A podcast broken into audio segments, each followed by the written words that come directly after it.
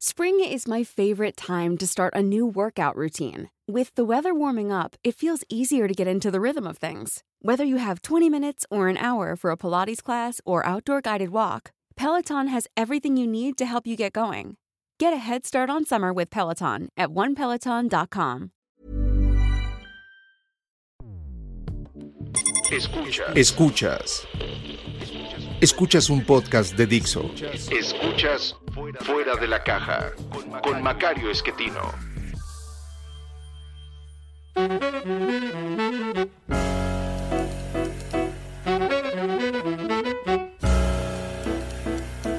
Bienvenidos. Esto es Fuera de la Caja. Yo soy Macario Esquetino. Le agradezco mucho que me escuche para hablar en esta ocasión de los temas de largo aliento con una excusa de muy corto plazo, eh, la invasión de Rusia a Ucrania, eh, que creo que nos eh, puede ayudar a poner varios de los temas que hemos hablado en esta mm, sección de, largo aliento en un contexto cercano a lo que estamos viendo hoy y nos puede ayudar a entender mejor el fenómeno y al mismo tiempo nos ayuda a aplicar lo que hemos empezado a construir como un esquema para la interpretación del funcionamiento de las sociedades. Déjenme empezar por eh, ubicar bien en dónde estamos en términos eh, económicos porque esto a veces nos confunde y, y, nos hace pensar pues que por ejemplo Rusia es una, una potencia cuando, cuando no es así mismo fenómeno ocurre con China que vale la pena incluirlo porque es otro punto en el cual podemos tener en el corto plazo un, enfrentamiento similar. Países como Rusia, China, Turquía, México o Brasil son países más o menos eh, del mismo nivel. Me refiero en términos de ingresos. Si revisa usted los ingresos por habitante medidos en dólares, eh, prácticamente estamos en el mismo nivel todos. El eh, que es un poquito más rico es Rusia, arribita de 10 mil dólares por persona.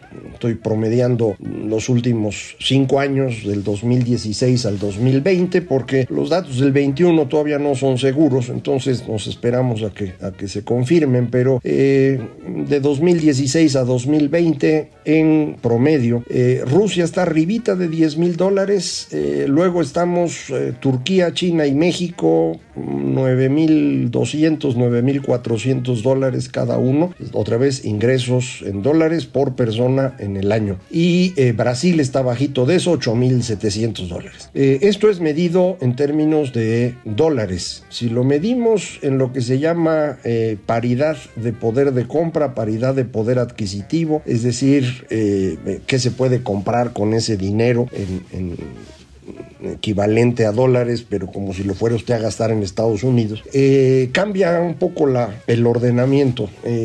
medido así, Rusia y Turquía andan en 26 mil dólares, México en 20 mil y eh, China y Brasil eh, por ahí de 15 mil dólares cada uno. Es decir, eh, nos separamos en distintos bloquecitos porque, bueno, pues las cosas son más baratas comparativamente en Turquía o Rusia y son menos baratas en Brasil y en China. México queda más o menos a la mitad de, los dos grupos, pero si nos regresamos a los dólares, insisto, estamos más o menos igual todos. Y, esto es importante recordarlo porque, bueno, pues eh, Turquía es parecido a nosotros también en, términos de, población. Eh, Brasil es el doble. Eh, Rusia está entre nosotros y Brasil no llegan a los 150 millones de habitantes y obviamente China pues está 10 veces arriba de nosotros o un poco más. Eh, a la hora que ve uno el montonzote pues ya resulta que, que sí parecen potencia, pero si los ve uno por, por individuo, la verdad es que el ingreso no, no es muy grande y no da para tener digamos... una presencia internacional tan fuerte. China indudablemente ha mejorado muchísimo en los últimos 30 años, poquito más, casi 40, eh, pero pues apenas está llegando al nivel de México, así que imagínense de dónde venía. Eh, eh, Rusia y Brasil estuvieron en su mejor momento hace algunos años. De hecho, entre 2013 y 2020, solo China crece porque recuerde usted, está montado en estas manufacturas que le permiten competir. Eh, todos los demás nos, nos contrajimos. El eh, peor caso es el de Brasil y el de Rusia. Los dos pierden muchísimo. En ese lapso, eh, en 2013 se vendían a, a, muy buen precio los commodities eh, que venden Brasil y Rusia. Eh, Turquía y México no son países vendedores de, materias primas. Algo tenemos, pero no es lo, más importante. Y China menos. China es un consumidor de materias primas. Eh, pero Brasil y Rusia sí, sí siguen siendo países que dependen muchísimo de commodities. Y, y esto les complica la vida cuando el ciclo de precios de, de, estas materias primas, pues los deja al descubierto. Y eso fue lo que le ocurrió a ambos, a Brasil y a Rusia, a partir de 2014 que se viene abajo el precio de materias primas, eh, es el periodo de fortalecimiento del dólar. Eh, usted recordará, nosotros también nos pasaron a torcer con el fortalecimiento del dólar porque pues nos fuimos de 12 a 13 a 17 a 20 pesos por dólar. Eh, pero ese es el golpe que nos toca a nosotros. A ellos les toca doble. Se devalúa o se deprecia su moneda y al mismo tiempo sus exportaciones se vuelven mucho más baratas comparativamente. Eh, esta caída de ingresos en, Rusia creo que es lo que explica la necesidad que tiene el señor Putin de mostrarse como alguien... Eh, importante como este héroe eh, que platicábamos, que es el que guía a su, a su sociedad, eh, una mezcla entre el héroe y el, pastor carismático, eh, no tuvo que hacerlo en el periodo en el que estaba Trump, porque pues Trump trabajaba para él literalmente, entonces no necesitaba hacer nada, pero ahorita mm, viendo que Biden no es igual y confiando en que la debilidad que había mostrado Biden al salir de Afganistán era un mm, rasgo de comportamiento, dijo pues ahora es cuando y vámonos sobre, sobre Ucrania. Eh, creo que no le está resultando, creo que el señor Biden sí se equivocó en Afganistán, pero mm, creo que ahora no se ha equivocado, ha actuado de manera bastante inteligente no se ha enfrentado directamente, pero ha logrado ir eh, juntando a la organización del Tratado del Atlántico del Norte, la OTAN, que eh, pues Trump casi destruye y creo que Putin ha ayudado mucho para que se pueda volver a organizar. Aquí teníamos el problema de que Europa pues se ha echado en la maca desde hace mucho, no han estado invirtiendo en su propia defensa, eh, no, no les interesa mucho resolver problemas ni siquiera en su periferia cercana. Recordará usted la guerra en Kosovo, donde pues la tuvo que ir a, sacar el señor Clinton porque eh, ellos no se estaban metiendo. Y ahora pues igual se estaban eh, haciendo guajes, incluso me pareció muy malo el comportamiento del canciller eh, alemán. Ya rectificó y ya empezó a meter presión él también eh, con esta línea de gas, el Nord Stream 2, que mm, va a enviar gas desde Rusia hasta Alemania, pero por fuera, digamos por el mar, de manera que no entra ni, ni a través de Polonia, Bielorrusia o Ucrania. Eh, y eso pues para Putin es determinante porque, insisto, ellos viven de vender petróleo y gas. Rusia prácticamente no tiene nada más. Eh, sí tienen un ejército fuerte, eh, sí tienen las armas nucleares, eh, han desarrollado muchísimo el asunto de la ciberguerra eh, y eso es lo que estuvieron utilizando para impulsar a Trump, ayudarlo, tratar de que se reeligiera. y ahí tienen todavía estas herramientas que probablemente utilicen, pero pues, el señor Putin insisto, está presionado por una sociedad que le está exigiendo que, las cosas no están bien, eh, tiene una oposición creciente eh, y entonces, bueno, pues se le ocurrió atacar a Ucrania, que es el más sencillo que tiene ahí cerca, más llamativo, eh, aprovechando que tiene ahí un par de pedacitos en donde hay separatistas de origen ruso instalados en Ucrania, en esta región que se llama el Donbass. Eh, recordará usted que en, en 2014 invadieron y se quedaron con Crimea, argumentando que Crimea no era parte de Ucrania, que se las había regalado Khrushchev y que por eso la iban a tomar. Pues ahora, con esa misma forma de explicar, el señor Putin dijo, pues la verdad Ucrania ni ha existido nunca, no tiene una historia como Estado independiente, su territorio en, su gran mayoría fue resultado de la Unión Soviética. Eh, todas estas cosas pueden tener algo de, razón, pero las está utilizando para legitimar la invasión. reconoció entonces a los dos territorios del Donbass, eh, en donde mm, los separatistas le dijeron que necesitan ayuda y dijo, ah, pues sí, son estados independientes y ahí va el ejército. Eh, hasta ahí están, en el momento que yo grabo, no sé qué va a pasar después, eh, probablemente haya un enfrentamiento violento eh, creo que Putin va a perder por donde le busque. Eh, no era su intención llegar a donde está. Su intención era pues que se le rindieran en el camino, como ya ha hecho varias veces. Eh, pero ahora pues no le no, se echaron para atrás los, los, contrincantes y él va a tener que avanzar y vamos a ver qué ocurre.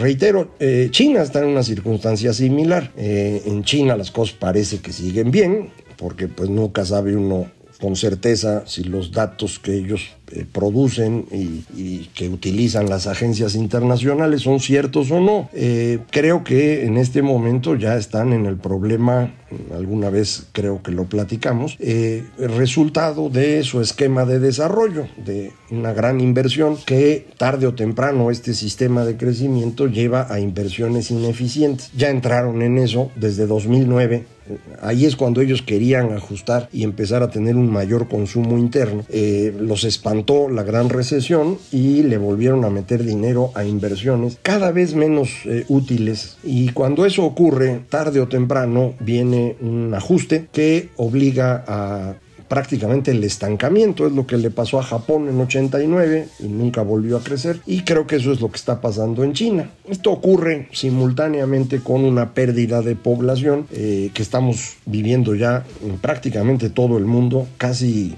Creo que nada más crecen los países africanos del sur del Sahara, es el único espacio donde hay crecimiento demográfico. Los demás estamos ya detenidos o incluso perdiendo población y, China está en este problema porque mm, ellos eh, utilizaron esta política de, solo un hijo por familia eh, en la idea de dejar de crecer poblacionalmente, que parecía buena idea, pero no lo es. En realidad esto eh, por un lado llevó al asesinato de millones de niñas, la pareja que nada más podía tener un hijo prefería que fuera hombre y, en muchas regiones de China hubo asesinatos mm, continuos no masivos, continuos de, niñas para pues quedarse con un solo hijo. Hoy lo que tienen es un exceso de hombres eh, que no tienen pareja y no la pueden conseguir porque no hay eh, y eso siempre es un problema interno bien difícil de, administrar. Envejece la población con un exceso de hombres solteros en una economía que deja de crecer y esto va a generar, está generando ya una presión social seria en China que el señor Xi Jinping está tratando de administrar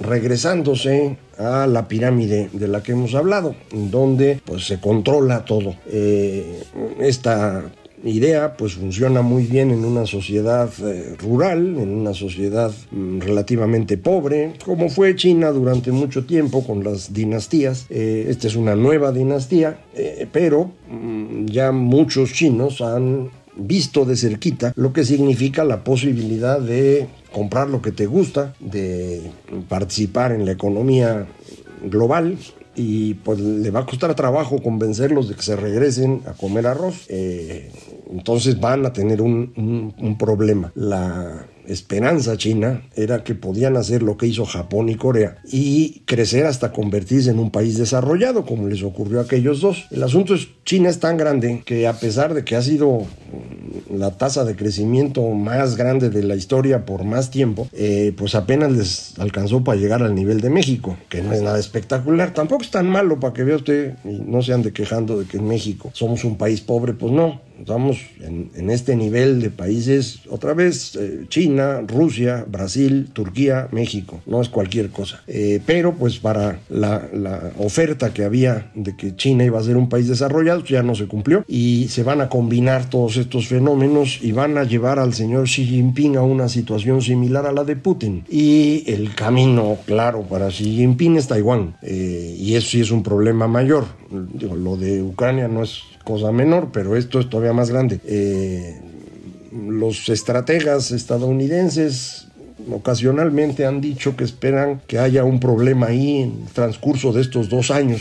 Y, bueno, pues vamos a ver cómo se puede administrar. Y es en, en, en, esto en donde podemos utilizar algunas de las cosas que hemos estado viendo. Observe usted cómo desde Occidente se critica lo que está haciendo Estados Unidos y se celebra lo que hace Xi Jinping o lo que hace Putin. ¿Por qué hacemos eso? Porque, recuerde, en grandes segmentos de población eh, es difícil aguantar la idea del rombo, de vivir en una sociedad donde tenemos una clase media grandota que puede competir en la economía, que puede elegir a través de la democracia, pero pues que no tiene este consuelo natural de la familia extendida para poder funcionar adecuadamente en una democracia y en un mercado eh, esto va acompañado de una reducción del peso de Dios en la vida cotidiana.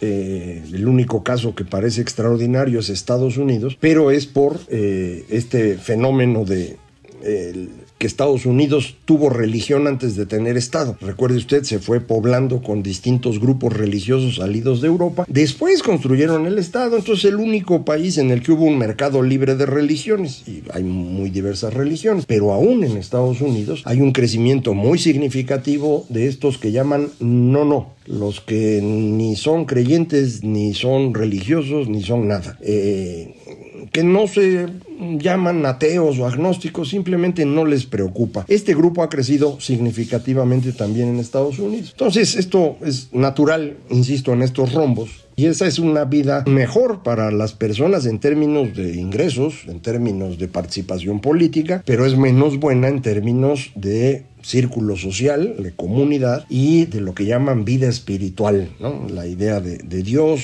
del Dios que sea, cómo vivir juntos bajo esta, este manto eh, de cobertura. Eh, por eso es tan difícil. Entonces, en, en, Occidente, las personas que no están queriendo hacer eso, están buscando regresarse a una sociedad en donde pues, se pueda tener más eh, consuelo, una vida más de creencias, pero esto implica romper democracia y mercado y tratar de reconstruir una sociedad eh, más homogénea. Esto es lo que intentan los grupos que apoyan al señor Trump, por ejemplo. Es lo que intentan muchos mexicanos apoyando a López Obrador en la parte sur de México, sobre todo. En, otros países latinoamericanos es un fenómeno similar. Eh, y, todos estos grupos, ya sean los... Eh, hombres blancos viejos que defienden a Trump, o grupos similares en Europa que genéricamente les llaman de derecha, o grupos más de corte entre católico y, e indígena aquí en América Latina, que les llaman más de izquierda, son la misma cosa. Comunidades que quieren regresarse a una vida que era más tranquila para ellos. Eh,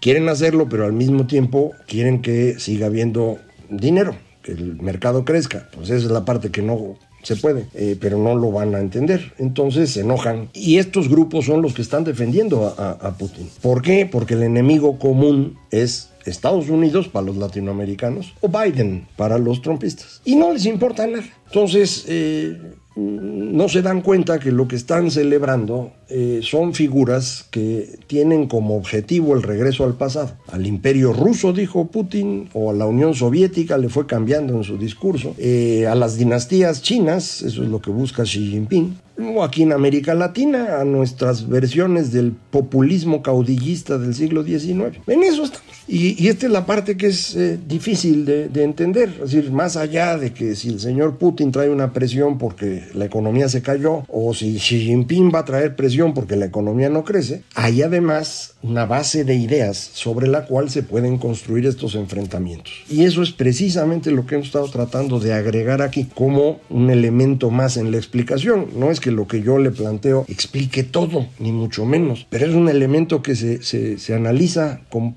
eh, muy poco y que puede resultar muy importante para entender sobre todo estos comportamientos de largo aliento, como se llama esta sección, que por hoy ya terminamos. Pero regresamos la próxima semana, si se puede, a seguir poniendo ladrillitos para llegar algún día a tener una explicación más o menos coherente de este sector, insisto, este segmento de nuestra forma de ver el mundo, que son las ideas. Muchísimas gracias. Esto fue Fuera de la Caja.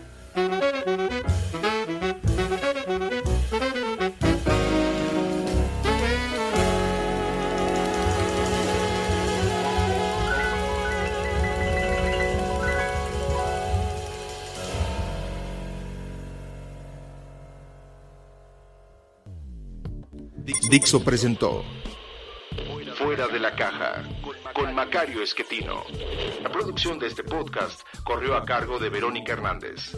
Coordinación de producción, Verónica Hernández. Dirección General, Dani Sadia. When you make decisions for your company, you look for the no-brainers. And if you have a lot of mailing to do, stamps.com is the ultimate no-brainer. It streamlines your processes to make your business more efficient, which makes you less busy. Mail checks, invoices, legal documents, and everything you need to keep your business running with stamps.com. Seamlessly connect with every major marketplace and shopping cart. Schedule package pickups and see your cheapest and fastest shipping options from different carriers with rates up to 89% off USPS and UPS rates. And with the stamps.com mobile app, you can take care of mailing and shipping wherever you are. Make the same no-brainer decision as over 1 million other businesses with stamps.com. Sign up with code program for a 4-week trial plus free postage and a free digital scale. No long-term commitments or contracts. That's stamps.com. Code program.